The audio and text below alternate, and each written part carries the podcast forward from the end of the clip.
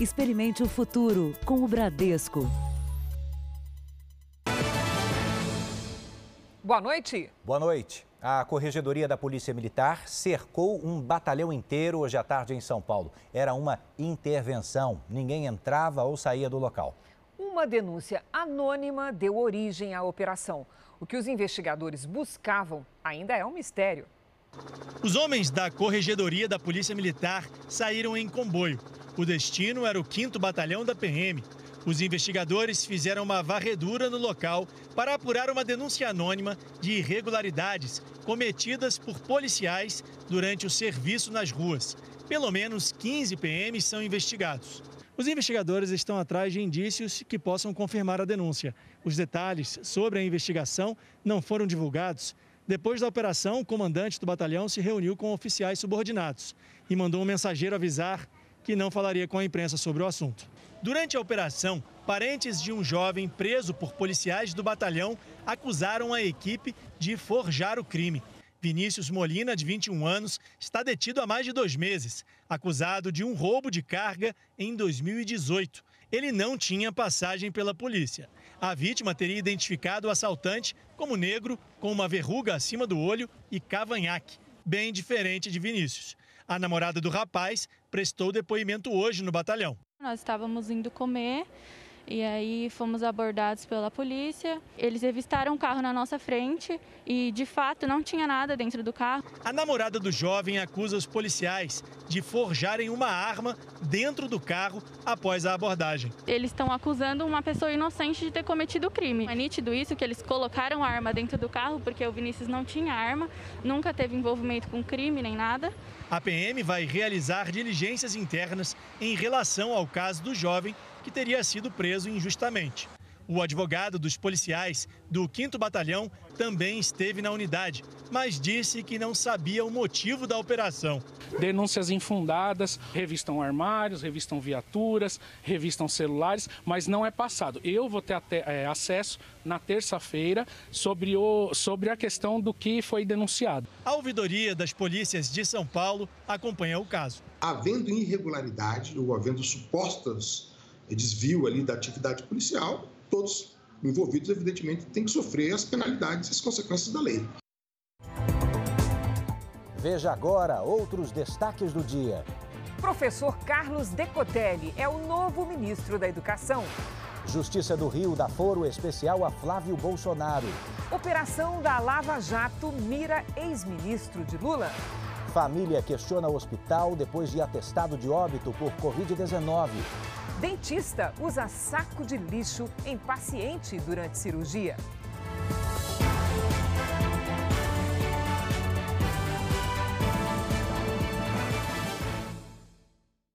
Oferecimento Bradesco, reconhecendo e incentivando nossa gente guerreira.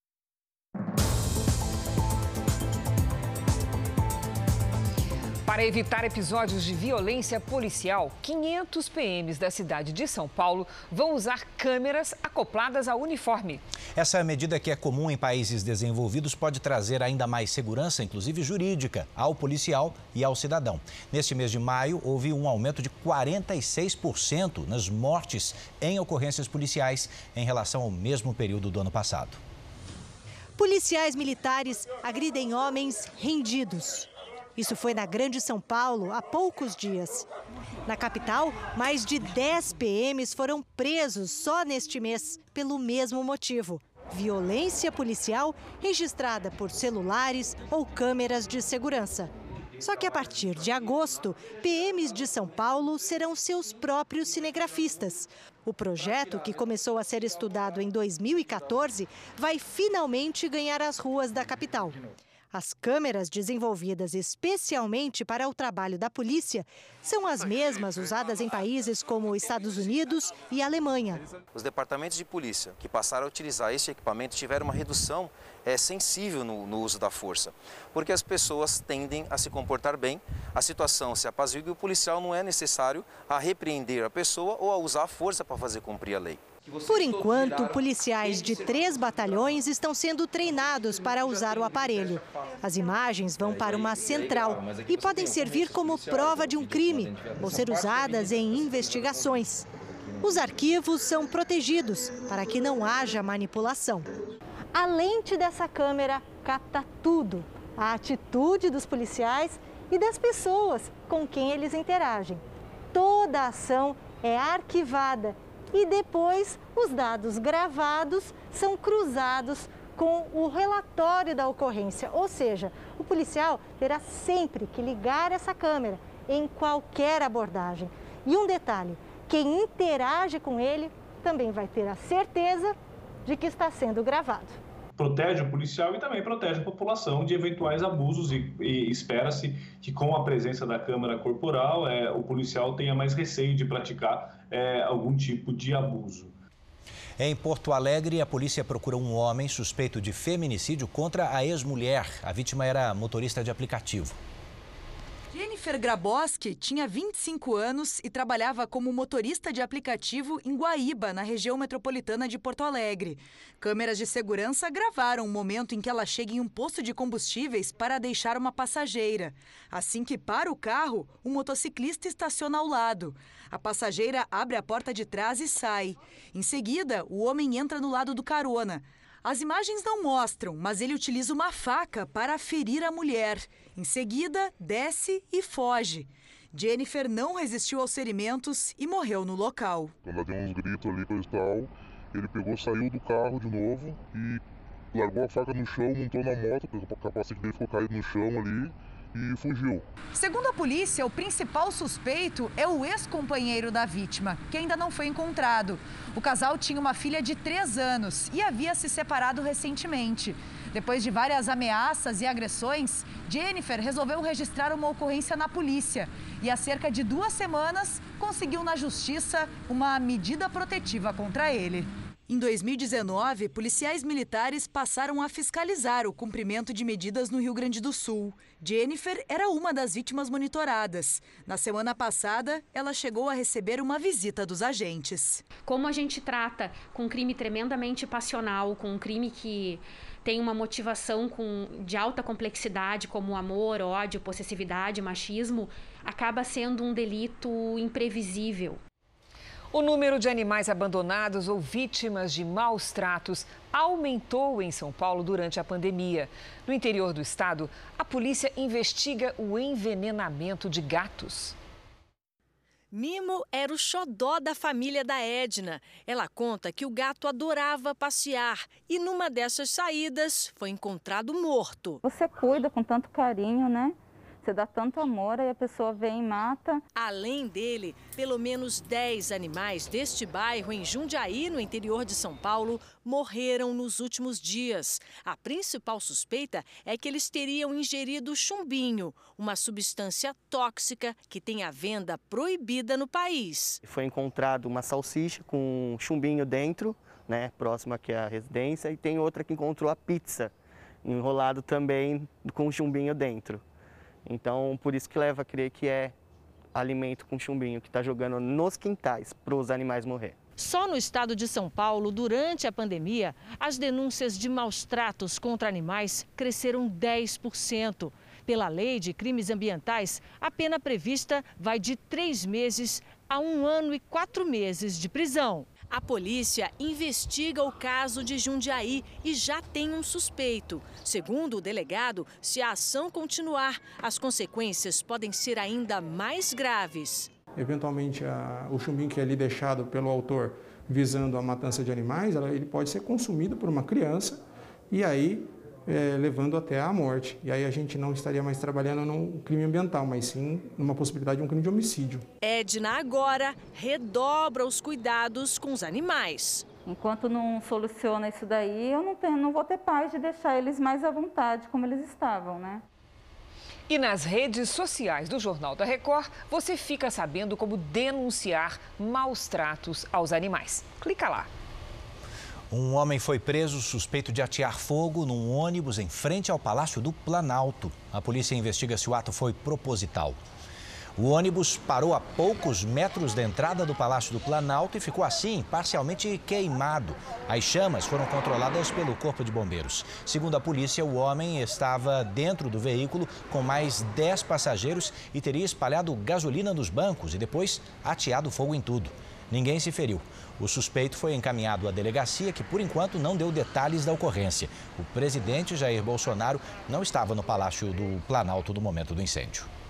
A Justiça Federal mandou prender o ex-ministro Silas Rondô numa nova fase da Operação Lava Jato no Rio de Janeiro. É, essa ação de hoje investiga fraudes em contratos da Eletronuclear, a empresa que opera e constrói usinas termonucleares no país. Seis pessoas foram presas.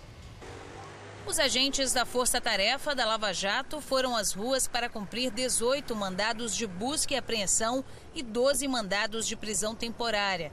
Um deles contra Silas Rondô, ministro de Minas e Energia no governo Lula, entre 2005 e 2007.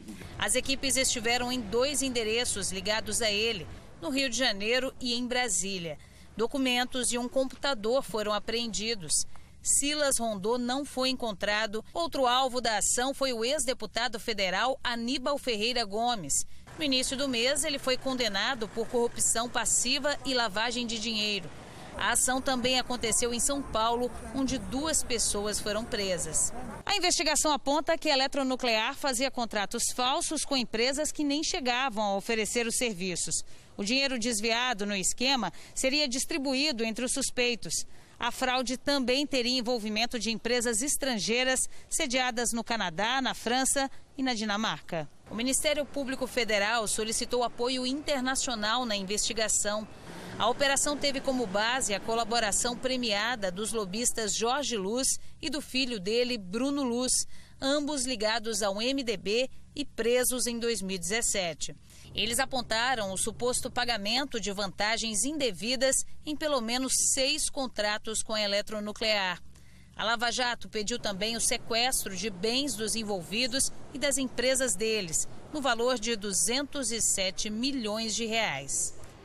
Agora à noite, a Justiça decidiu revogar as prisões temporárias dos 12 alvos da operação, incluindo o ex-ministro Silas Rondô e o ex-deputado federal Aníbal Gomes. A Eletronuclear informa que tomou conhecimento da investigação e acompanha o caso.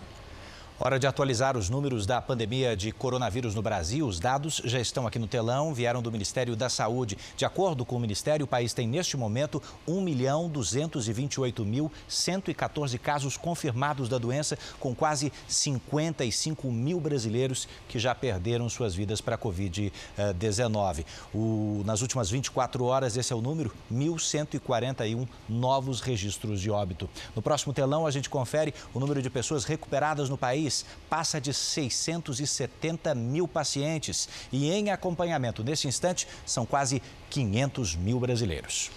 A situação da pandemia em Minas Gerais continua crítica. O estado tem a maior ocupação de leitos do país e a Polícia Militar vai ajudar a orientar a população.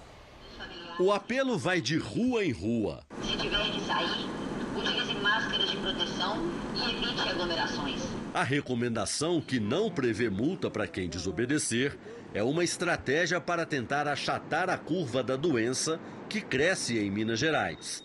São mais de 800 mortos por Covid-19 e mais de 1.400 novos casos só nas últimas 24 horas.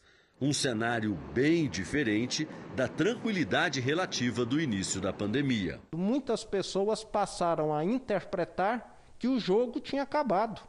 E talvez nós estejamos em 20 minutos do primeiro tempo. Não é hora de comemorar, não. É hora de continuar esforçando, porque tem muita bola para rolar ainda. Minas Gerais tem taxa de ocupação das UTIs superior a 90%. Os outros estados que têm a situação crítica são Roraima, Mato Grosso, Rio Grande do Norte, Pernambuco, Maranhão, Espírito Santo, Acre e Ceará. Especialistas dizem que o aumento de casos está relacionado ao número de testes. Sem examinar a população para isolar e tratar os infectados, o vírus se espalha muito mais rápido. E Minas é o segundo estado que menos faz testes para diagnosticar o coronavírus. Só perde para o Mato Grosso. Não é simplesmente sair testando, né? Nós precisamos testar a população e passar orientações para essas, essas pessoas que eventualmente sejam diagnosticadas como positivas. Mais testes e menos dúvidas, né? Vamos falar agora sobre fragmentos de óleo que reapareceram em três estados do Nordeste. Vamos ao vivo a Salvador, onde duas praias foram atingidas. A Léo Rodrigues conta pra gente os detalhes. Qual é a quantidade de óleo retirada daí, hein? Boa noite. Cerca de 150 quilos de petróleo cru foram retirados das praias pelos agentes de limpeza e até uma tartaruga morta foi encontrada na areia. As amostras coletadas hoje já foram enviadas para serem analisadas por pesquisadores do Instituto de Biologia da Universidade Federal da Bahia e o resultado deve sair em sete dias. Material semelhante também ressurgiu em Alagoas e em Pernambuco e apresenta características muito parecidas com aquele petróleo que atingiu todas as praias do Nordeste e parte das praias do Sudeste no ano passado. Os especialistas acreditam que esse óleo que ressurgiu deve ter se soltado dos corais por conta da alteração das marés e dos ventos fortes, como vocês podem perceber. De Salvador, Léo Rodrigues. Muito vento mesmo, Léo. Obrigado, bom trabalho aí. O governo deve sancionar nos próximos dias a lei que muda as regras para o fornecimento de água e esgoto no país. O texto aprovado pelo Senado facilita a entrada da iniciativa privada na prestação destes serviços. E projeta garantir saneamento básico para mais de 90% da população, isso até a próxima década. Essa é a rotina da Dona Maria. Percorrer várias vezes ao dia 3 quilômetros até o poço artesiano. Ela carrega 10 litros de água por vez. Todo dia eu pego água para casa. Se não for assim? Se não for assim, não tem água. Na rua onde Dona Maria mora e em 98% das casas de Ananindeua, não existe água nem esgoto tratados. A cidade é considerada a pior do país em saneamento básico. Mas não está sozinha. O ranking do Instituto Trata Brasil aponta que quase 35 milhões de brasileiros vivem sem acesso à água tratada e mais de 100 milhões não têm coleta de esgoto. Segundo a Organização Mundial da Saúde, todos os anos, cerca de 15 mil pessoas morrem e 350 mil são internadas por causa de doenças ligadas à falta de saneamento. Para diminuir esses números e levar esgoto e água potável para toda a população brasileira, seria necessário um investimento de mais de 500 bilhões de reais. Dinheiro que a maioria das prefeituras não tem. As deficiências no saneamento se agravam ainda mais em um período de pandemia, como agora. Suprir a falta de recursos é um dos pontos principais do novo marco legal do saneamento. Ele aumenta a participação de empresas privadas e estabelece metas para o setor. O objetivo é atrair 700 bilhões de reais em investimentos e ainda gerar um milhão de empregos e garantir que a coleta de esgoto e água tratada chegue a 90% da população nos próximos 12 anos pode gerar emprego, principalmente na manutenção dos sistemas existentes. Eh, até na construção, ampliação de redes em alguns pontos. Se a gente tivesse água e tivesse o esgoto, era mil maravilha. O Ministério da Agricultura decretou hoje estado de emergência nas áreas que podem ser afetadas por uma nuvem de gafanhotos. Os insetos vêm percorrendo a Argentina, destruindo pastagens e lavouras. De acordo com as autoridades do país, a nuvem estaria se deslocando para o Uruguai. No Brasil, a medida é preventiva. Se os gafanhotos entrarem pelo Rio Grande do Sul e por Santa Catarina, o decreto de emergência permite que os governos usem produtos químicos não autorizados para combatê-los. Nós vamos agora até o Rio de Janeiro, onde o ex-prefeito Eduardo Paes tinha uma vida de luxo, bancada com dinheiro público. O Núcleo de Jornalismo Investigativo da Record TV revela as contas pessoais que teriam sido pagas pela prefeitura, que incluíam até a ração do cachorro da família. Cheques da prefeitura nas mãos e compras para despedida. Assim foram os últimos meses de Eduardo Paes na prefeitura do Rio de Janeiro. O Núcleo de Jornalismo Investigativo da Record TV teve acesso aos gastos do ex-prefeito. O ano era 2016 e Eduardo Paes não teria poupado despesas. Nos meses de setembro e outubro, os cofres públicos pagaram contas pessoais do ex-prefeito. E não foram poucas. Somados, os gastos são de quase 60 mil reais. O levantamento revela que os cheques da prefeitura foram usados para compras de todos os tipos. Em apenas quatro dias, por exemplo, os cofres públicos pagaram as seguintes regalias: a conta na padaria chegou a quase 5 mil reais. Outros 5 mil reais foram deixados na floricultura. Já na loja de decoração, mais R$ 4.700. Aqui funciona uma central de abastecimento com várias lojas e empórios de produtos sofisticados na zona sul da cidade. Nos dias 10 e 11 de outubro de 2016, o prefeito Eduardo Paes não economizou com dinheiro público. Numa casa de carnes nobres, gastou 10 mil reais e numa peixaria, mais de 3 mil. As compras foram feitas nessas lojas. Aqui, os comerciantes foram pagos com cheques da Prefeitura do Rio. Dinheiro do contribuinte que financiou ingredientes de luxo. Esses gastos foram logo após o primeiro turno das eleições municipais. O grupo político de Eduardo Paes saiu derrotado. Não conseguiu eleger a prefeitura o então secretário da Casa Civil, Pedro Paulo. O ex-prefeito também teria atenção especial com a alimentação dos animais de estimação. Somente com a ração, a Prefeitura do Rio teria pago 10 mil reais. Usar dinheiro público para pagar despesas pessoais é crime, como explica esse especialista em administração.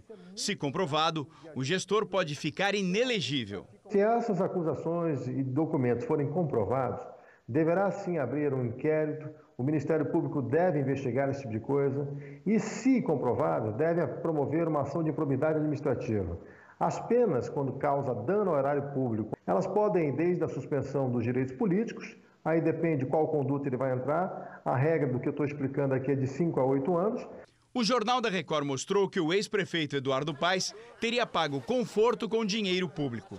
Foram 171 viagens pelo Brasil e exterior entre os anos de 2009 e 2016. Paes gastou em valores atualizados 6 milhões de reais com passagens aéreas e fretamentos. Voar em jatos executivos e exclusivos custou caro à Prefeitura do Rio mais de 5 milhões de reais. Sem contar as faturas da TV a cabo com canais liberados. Em um único mês, quase 3 mil reais. A farra com despesas não essenciais do ex-prefeito Eduardo Paes levou a Controladoria Geral do município a fazer uma auditoria em todos os gastos do gabinete na época. Se isso for comprovado, isso é um assinte à consciência do cidadão. O que se revela aí é uma cultura patrimonialista do gestor público que mistura a coisa pública com a coisa privada. Isso é muito traço de agentes públicos que normalmente praticam atos de corrupção. O ex-prefeito Eduardo Paes não retornou os nossos contatos. Daqui a pouco você vai ver autoridades de saúde alertam para as fake news sobre coronavírus. E veja também, família contesta hospital que atestou morte por Covid-19 de paciente que não tinha a doença.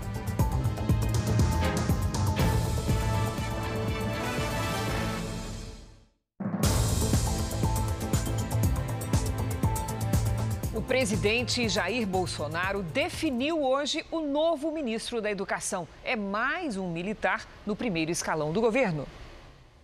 O nome do professor Carlos Alberto Decotelli foi anunciado pelo presidente Jair Bolsonaro nas redes sociais. Logo depois, ele conversou com a Record TV e se disse surpreso com a indicação. Eu estava dando aula ontem, eu sou professor da Fundação do Vargas, tive aula, vim e fiz hoje a reunião com ele. O novo ministro disse que a prioridade é o diálogo. Um melhor diálogo com as entidades representativas da educação, as universidades federais, os centros técnicos, melhor diálogo também com as entidades de classe, com sede, Ondime, todos aqueles que querem fazer o melhor pela educação brasileira. Então, diálogo, gestão e integração operacional. Logo em seguida, afirmou que não tem ligação com a ala ideológica do governo, como os ex-ministros da pasta, Abraham Weintraub e Ricardo Vélez. Não houve nenhuma demanda, nenhuma fala sobre questão ideológica, até porque eu não tenho nenhuma competência ideológica. A minha formação é área de gestão e finanças. Meus livros são na área de gestão financeira da editora Fundação de Vagas. Então o presidente falou: olha, aplique aplique a ciência, aplique a integração, para podermos entregar a melhor política pública para a educação do Brasil. Decotelli é oficial da reserva da Marinha e participou das discussões sobre a pasta ainda no governo de transição. Foi presidente do Fundo Nacional de Desenvolvimento da Educação, o FNDE, e deixou o cargo em agosto do ano passado. A troca no comando do Ministério da Educação é mais um indicativo do novo tom adotado pelo governo Jair Bolsonaro na relação com os outros poderes. Desde a semana passada, o presidente tem evitado declarações polêmicas em relação aos últimos atos do Legislativo e do Judiciário. Hoje, no Palácio do Planalto, Bolsonaro recebeu o presidente do STF, ministro Dias Toffoli, para uma cerimônia que celebrou um acordo entre o governo e o judiciário para integrar os dados de informações jurídicas. Os dois destacaram a harmonia entre os poderes. O Estado é um só, com poderes harmônicos e independentes entre si, dividido nas suas funções com as suas respectivas competências. Os poderes da República estão conectados pela própria razão de ser do Estado Democrático de Direito, qual seja a promoção do bem comum mediante a salvaguarda dos direitos e das liberdades fundamentais. As iniciativas dos poderes devem sempre confluir, tendo como norte e diretriz prestar ao cidadão um serviço de qualidade, com celeridade, responsabilidade e transparência. Esse entendimento, essa cooperação, bem revela o momento que vivemos aqui no Brasil. Eu costumo sempre dizer, quando estou com o presidente Toffoli, também com o Alcolumbre e ao Maia, que são presidentes da Câmara e do Senado, que nós somos pessoas privilegiadas. O nosso entendimento sim, no primeiro momento, é o que pode sinalizar que teremos dias melhores para o nosso país. Obviamente, entra mais gente nesse entendimento, que são os deputados, senadores, os demais ministros do Supremo, os nossos colegas do STJ, servidores, que somente dessa forma, com paz, com tranquilidade e sabendo da nossa responsabilidade, que nós podemos sim colocar o Brasil naquele local que todo mundo sabe que um dia ele chegará, e se Deus quiser, prezado de Astófilo, Noronha e Jorge, o nosso governo dará um grande passo nesse sentido. O presidente da Câmara dos Deputados, Rodrigo Maia, disse hoje que considera inconstitucional a prorrogação de mandatos sobre as eleições municipais. Rodrigo Maia é o convidado de hoje do programa JR Entrevista. A entrevista dessa quinta-feira foi concedida aos jornalistas Guilherme Portanova e Yuri Ascar. Rodrigo Maia abordou diversos temas, entre eles o pagamento do auxílio emergencial por mais dois meses. O governo só pode renovar pelo mesmo valor sem passar por nova lei. Eu acho que passar uma nova lei nesse momento, eu acho que é um debate político que não vai ser bom. Então, eu, a informação que eu tenho é que o governo vai renovar por mais dois meses, por 600 reais. Né, e vamos começar, e minha proposta ao governo que nós já comecemos o debate sobre a renda mínima permanente. Maia afirmou também que a Câmara discute na semana que vem a proposta de adiamento das eleições municipais. O Senado já aprovou a realização da votação em novembro. Maia rechaçou a possibilidade de prorrogar os mandatos de prefeitos e vereadores. Eu acho que é inconstitucional, porque você foi eleito para quatro anos. Qualquer dia a mais é uma prorrogação que o povo não lhe deu.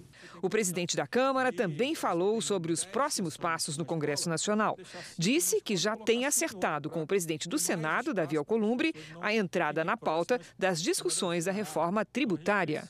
Nos próximos dias nós vamos retomar o trabalho, o presidente Davi me garantiu isso, da reforma tributária, que para mim essa é a mais importante de todas.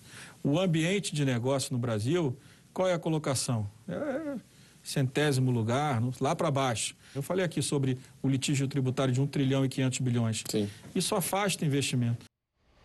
Você pode assistir ao JR Entrevista com o presidente da Câmara, Rodrigo Maia, às 22 horas na Record News e no canal de YouTube do Jornal da Record. Os melhores momentos deste encontro você também pode rever no JR 24 horas. E olha, agora há pouco o presidente Jair Bolsonaro anunciou de fato que o auxílio emergencial terá mais três parcelas. Os valores são diferentes daqueles que Rodrigo Maia sugeriu. São de 500, 400 e 300 reais. O Senado vota agora o projeto de lei que vai dificultar a disseminação de fake news. Vamos até Brasília falar com o Alessandro Saturno. Como é que está a votação nesse momento, Saturno? Boa noite. Olá, Cris. Boa noite para você, boa noite a todos. Olha, neste momento estão falando os senadores favoráveis e contrários que a votação aconteça hoje. Esse é o debate do momento. O documento, ele cria a lei brasileira de liberdade, responsabilidade e transparência na internet. Pelo relatório, fica mantido o rastreamento de mensagens por meio de aplicativos e também a obrigatoriedade de apresentar um documento no momento que for criar uma conta nas redes sociais. A ideia é justamente evitar a criação de perfis falsos que disseminam fake news. Se a matéria for aprovada no Senado, ela seguirá direto para a Câmara dos Deputados. Bom, e mais cedo, os senadores eles aprovaram a medida provisória que autoriza a realização de sorteios de prêmios por emissoras de TV e rádio de todo o país. Não será permitida a participação de menores de 18 anos. Ficam proibidos jogos de azar e bingos. Essa matéria segue agora para a sanção do presidente Jair Bolsonaro. De Brasília, Alessandro Saturno. Alessandro Saturno falando ao vivo de Brasília. Obrigada, Alessandro. Vamos agora à opinião do jornalista Augusto Nunes. Deputados e senadores costumam enxergar por trás de quaisquer críticas ao Congresso o mesmo fantasma. O que os autores buscam é, abre aspas, a criminalização da classe política, fecha aspas. É possível que alguns tenham esse objetivo, mas jornalistas sensatos sabem que não existe democracia genuína sem o poder legislativo e pretendem apenas que o Congresso sirva o tempo todo aos interesses nacionais com agilidade e eficiência. Foi o que fez o Senado nesta quarta-feira. Durante a tarde, os senadores aprovaram a realização de eleições municipais em novembro, antes que 2020 termine. Com isso, evitaram a prorrogação por dois anos dos mandatos dos atuais prefeitos. À noite, foi aprovado o novo marco legal do saneamento básico. Com isso, dezenas de milhões de brasileiros terão acesso à rede de coleta de esgotos e de distribuição de água tratada. Num único dia, o Senado agiu em favor da democracia e contra a injustiça social. É assim que se neutraliza qualquer tentativa de criminalização da política. Daqui a pouco você vai ver como uma nuvem de poeira do deserto do Saara já afeta o ar nos Estados Unidos. E veja também: dentista usa saco de lixo em paciente durante cirurgia.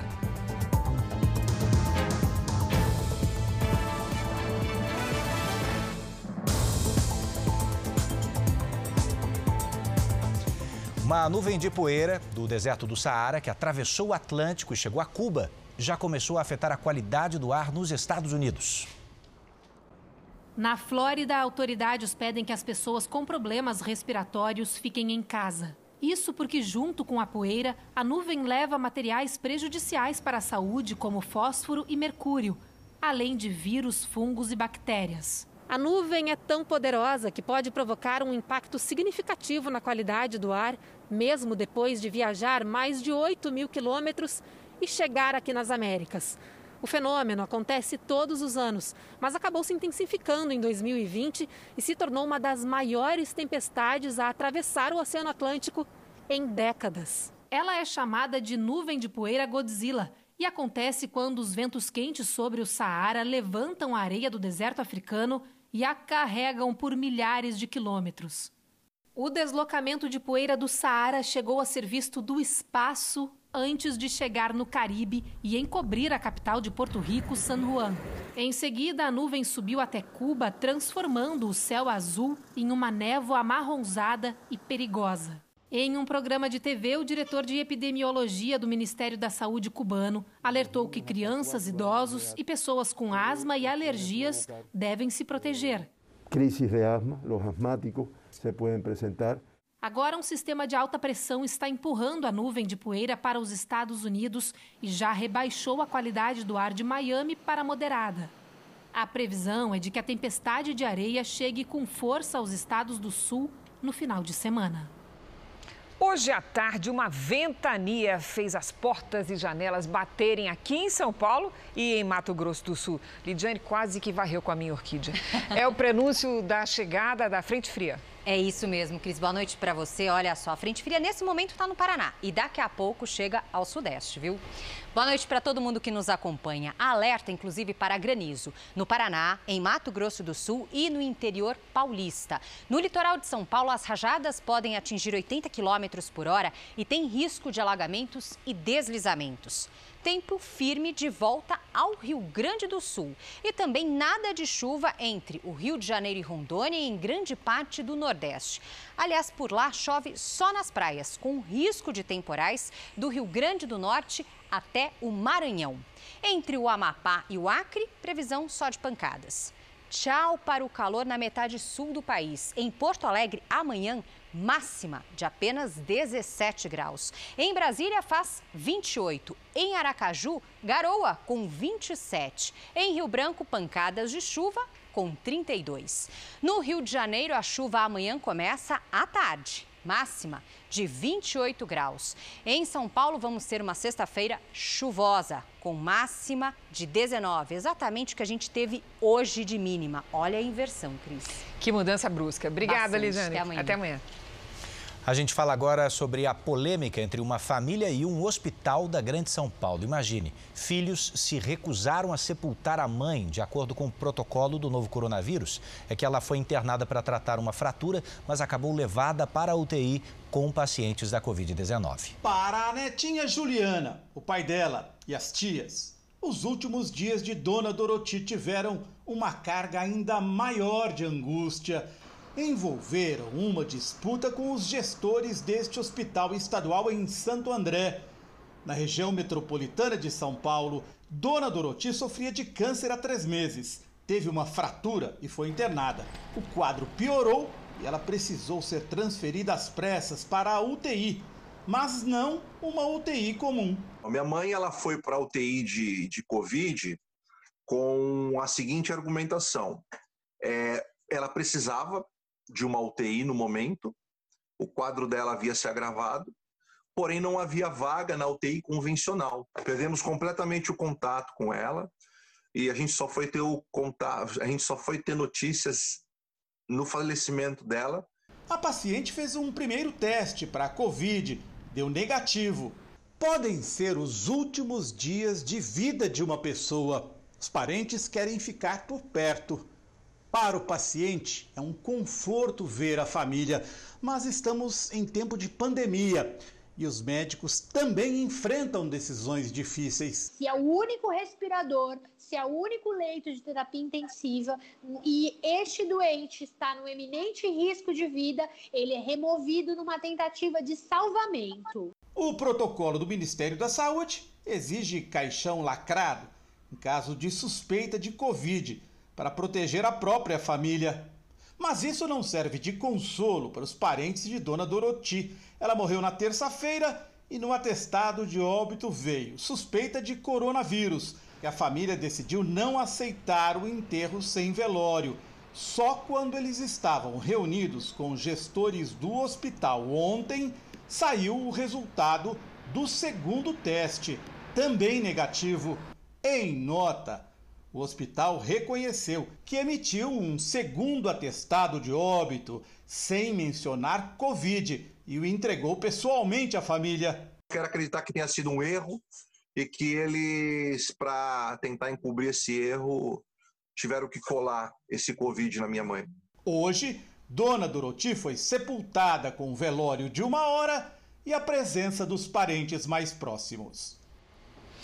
Uma esteticista do Rio de Janeiro passou por um momento de constrangimento quando chegou ao dentista. Ela diz que, pela falta de equipamento de segurança pessoal, teve que vestir um saco de lixo. Cristiane não consegue esquecer o que passou no consultório de um dentista. Foi surpreendente, né? Eu meio que fiquei em choque. A ficha ainda não tinha caído. Ela precisava finalizar um tratamento na gengiva. Pagou R$ 1.600 pelo procedimento. Antes de começar a cirurgia, foi informada pela assistente que não havia equipamentos de segurança individual. Ela veio com uma touca descartável nas mãos e falou: Essa touca aqui não vai caber na sua cabeça porque o seu cabelo é muito volumoso, então toma aqui esse saco de lixo. Ela tirou fotos vestida com os sacos de lixo e postou em redes sociais. A Cristiane alega ter sido vítima de racismo. Ela conta que já passou por situações assim outras vezes, inclusive aqui, no ambiente de trabalho. Mas nenhuma fez ela sofrer tanto quanto ter que vestir um saco de lixo. Dessa vez, Cristiane decidiu levar o caso adiante. Vai processar o dentista por injúria racial. O fato dessa pessoa substituir é, equipamentos de proteção individual por sacos de lixo foi uma forma que ela encontrou né, de exteriorizar todo o preconceito que carrega. A vigilância sanitária esteve no consultório em Duque de Caxias, na Baixada Fluminense. O dentista não estava lá, mas em nota atribuiu os sacos de lixo a uma solução de momento e disse que o material adequado só chegou nesta quinta-feira. Cristiane só recebeu um pedido de desculpas da irmã do dentista. Eu passei todo o procedimento chorando. Não por dor do procedimento, mas por estar meio né, que obrigada naquela situação, que eu precisava realmente passar pelo procedimento. Bom, por meio dos advogados, o dentista responsável por esta cirurgia negou ter agido de forma racista e disse que em nenhum momento quis expor a paciente. Receitas milagrosas ou informações falsas sobre o coronavírus estão no topo do ranking das fake news compartilhadas em redes sociais. Autoridades de saúde alertam sobre o risco e também as consequências desse tipo de mensagem para a saúde de todos nós. Enquanto cientistas do mundo inteiro tentam identificar remédios eficazes contra o novo coronavírus, em redes sociais tem gente compartilhando postagem anônima com receita apontada como a cura da doença. A combinação de um antibiótico com dois vermífugos. Mas esse tratamento não é comprovado pela medicina. O texto tem até a indicação de dosagem dos remédios para o tratamento. Um risco para quem acredita nisso. Tomar as três juntas certamente não é uma boa opção. A gente está longe de, de ter essas drogas como viáveis ou com evidências suficientes para recomendar. Informações compartilhadas nas redes sociais também podem atrapalhar a prevenção da doença. A cada dia a gente vai se acostumando mais com isso, o uso da máscara. Mas tem pessoas que ainda resistem e não levam tão a sério essa medida de proteção. Imagine então qual o efeito quando alguém afirma que a máscara pode fazer mal para a saúde. E a história se espalha.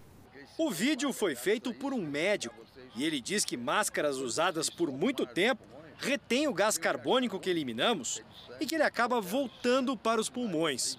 Com a máscara, o gás carbônico não sai com facilidade e na próxima vez que vocês põem o ar no pulmão, nos pulmões, vocês vão levar partículas de gás carbônico novamente para dentro dos pulmões.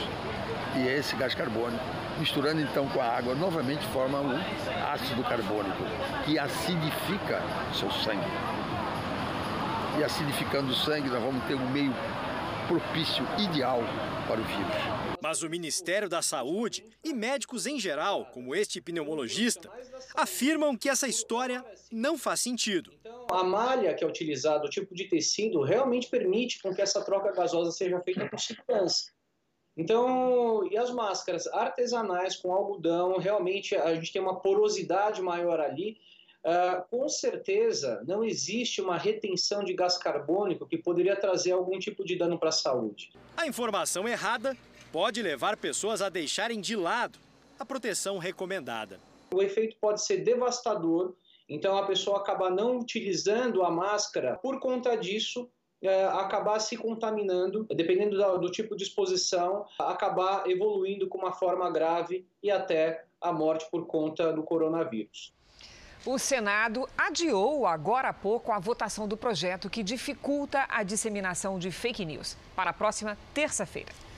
A gente volta a Brasília, agora ao vivo, porque o ministro Luiz Fux foi eleito hoje o novo presidente do Supremo Tribunal Federal numa votação simbólica. Então, quem conversa comigo é o Matheus Escavazini. Matheus, boa noite para você. Quando é que Luiz Fux toma posse, hein? Boa noite, Eduardo, Cristina, boa noite a todos. Ele assume a presidência em setembro, quando termina o mandato do ministro Dias Toffoli. Em geral, a votação é feita no mês de agosto, mas dessa vez foi antecipada por conta da pandemia. O mandato é de dois anos.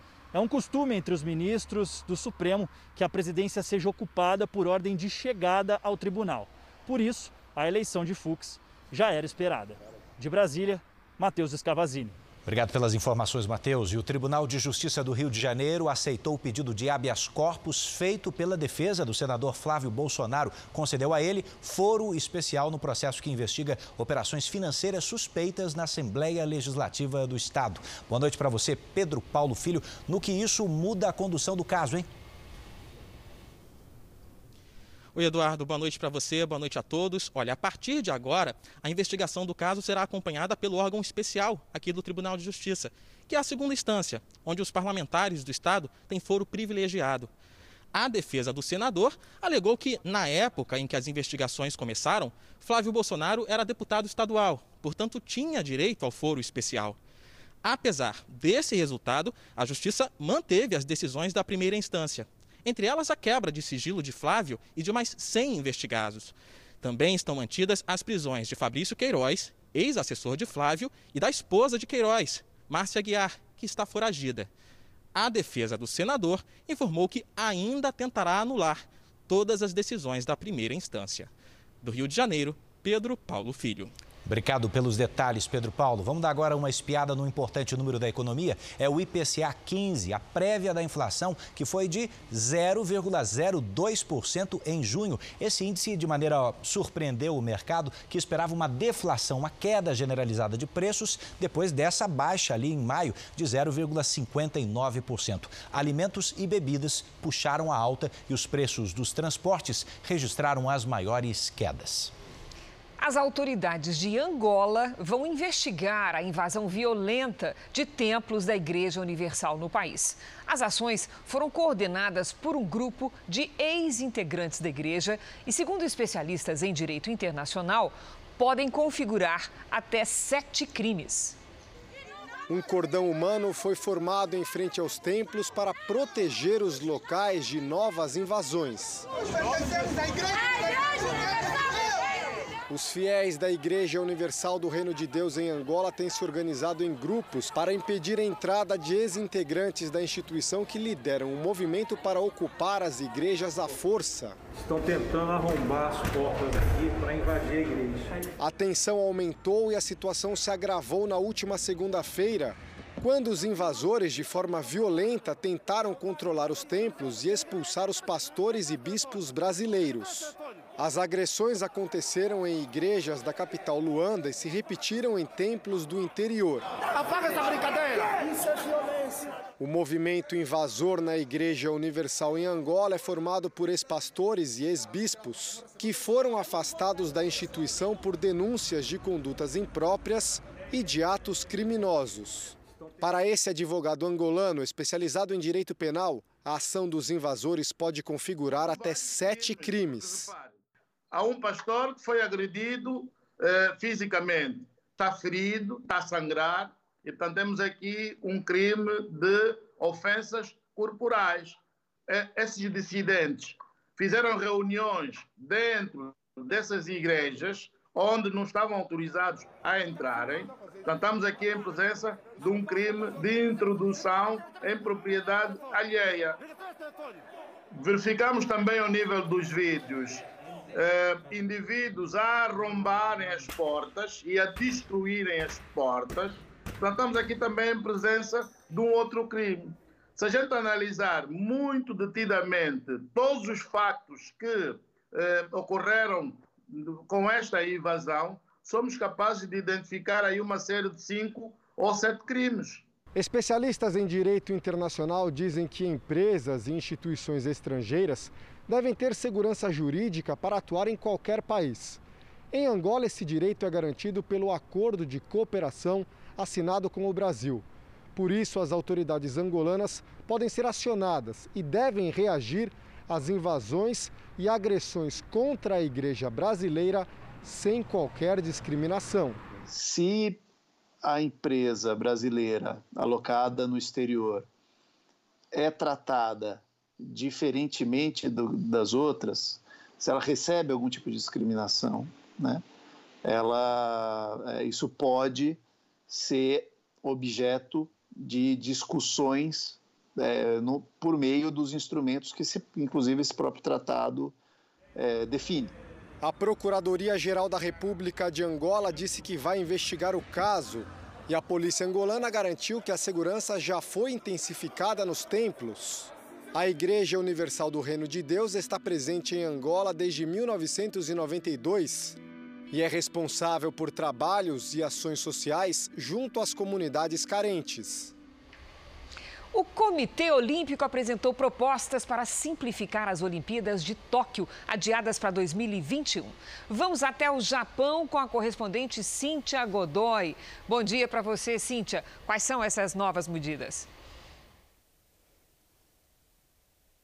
Boa noite, Cristina. Bom, as primeiras medidas visam cortar despesas e principalmente diminuir os riscos de contaminação pelo coronavírus. Para isso, eles pretendem reduzir o número de espectadores e limitar o tempo de uso das instalações esportivas. A proposta ainda será discutida com todas as federações internacionais que têm representantes nas Olimpíadas. O plano deve ser finalizado pelos organizadores dos Jogos até o final de setembro. Cristina, Eduardo. Obrigado, Cíntia. Obrigado pelas Obrigada, informações. Cíntia. Boa sexta-feira para você por aí. Olha, quase 41 mil pacientes foram curados da Covid-19 em São Paulo. Hoje, no hospital de campanha do Ibirapuera, teve a alta a paciente número mil, Dona Terezinha. Os aplausos são para quem venceu a batalha pela vida. A gente estava muito angustiado porque ela é uma pessoa muito ativa. A milésima paciente a deixar o hospital de campanha do Ibirapuera, em São Paulo, derrotou o coronavírus aos 70 anos. Dona Terezinha nos recebeu em casa. Opa, bora! Recordou dos primeiros dias, quando ainda estava fraca e sem disposição. Eu tinha muita fraqueza, uma moleza, um mal-estar muito grande. A, minha, a boca nossa, eu não tinha vontade, nem água eu não queria beber. Aí eu já cheguei lá, eles já correram atrás de oxigênio. E eu falei para eles assim que não precisava não. Mas a médica fa falou que sim. E que buscou de toda forma não desanimar. Eu chorava quietinha, só, só eu. E Deus. Acho que é uma ignorância da minha mesmo. Eu acho que a gente não tem que que ficar para baixo. Eu não, eu não tenho que estar tá para baixo, a gente tem que estar tá para cima, tem que estar tá firme. Além do medo, a dona Terezinha também sentiu solidão. Ela ficou cinco dias internada na enfermaria do hospital. O contato era restrito a médicos e enfermeiros. A família só recebia informações de longe. Depois desses dias difíceis, chegar em casa e ver todo mundo assim, juntinho, era tudo o que ela queria. Dona Terezinha só queria voltar para casa. E agora, com o desejo realizado, faz planos para o futuro. O sonho dela é viajar novamente. Portugal, em nome de Jesus eu vou. Que bom, por mais reencontros como esse. O Jornal da Record está terminando, a edição de hoje na íntegra e também nossa versão em podcast estão no Play Plus e nas nossas plataformas digitais. E à meia-noite e meia tem mais Jornal da Record. Hoje com a estreia da apresentadora Patrícia Costa. Fique agora com a novela Apocalipse. A gente se vê amanhã. Até lá. Boa noite.